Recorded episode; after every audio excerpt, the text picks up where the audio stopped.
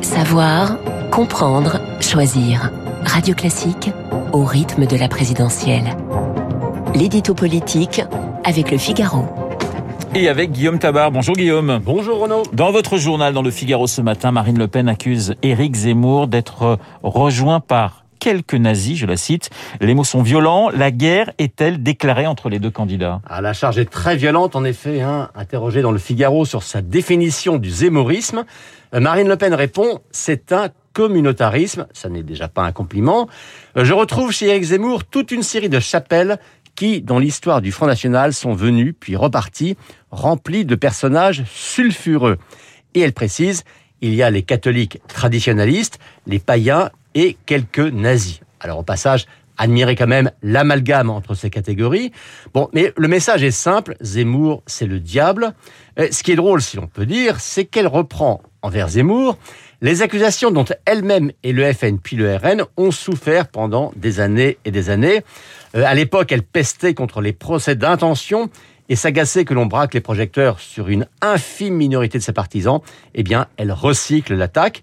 Euh, d'une certaine manière, elle fait de la diabolisation du candidat de reconquête le dernier acte de sa propre dédiabolisation. Alors si elle réagit si fort, est-ce parce que la, la candidate du Rassemblement national se sent menacée par Éric Zemmour? Ben Pour comprendre, voyons que dans ce duel électoral euh, Le Pen-Zemmour, on entre dans une troisième manche. La première manche, ce fut l'entrée en campagne de l'essayiste et sa percée fulgurante dans les sondages. La candidate du RN a chuté de près de 10 points d'un coup et, par ricochet, s'est vue doublée par Valérie Pécresse au moment où celle-ci engrangeait l'effet de sa victoire à la primaire LR. Zemmour avait donc remporté la première manche. Et puis ensuite, lui s'est tassé et elle, elle a évité le toboggan. Euh, sa résistance, à la fois électorale, politique et aussi personnelle, a été remarquée. Euh, son expérience et son sang-froid l'ont sauvée. Elle a sensiblement remonté, retrouvant dans les sondages la deuxième place derrière Emmanuel Macron, de très peu devant Pécresse, mais la deuxième place quand même.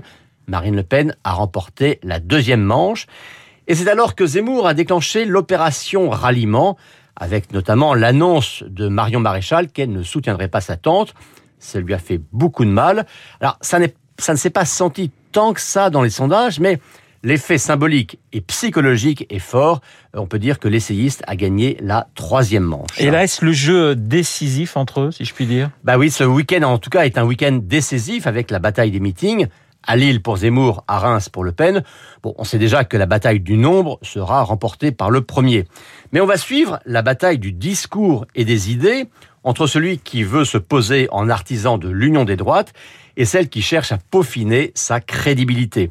Mais à entendre les attaques, les coups bas de chaque côté, on comprend que parce qu'ils se disputent en grande partie un électorat commun, eh bien, c'est une bataille à mort qui est déclarée. L'édito politique signé Guillaume.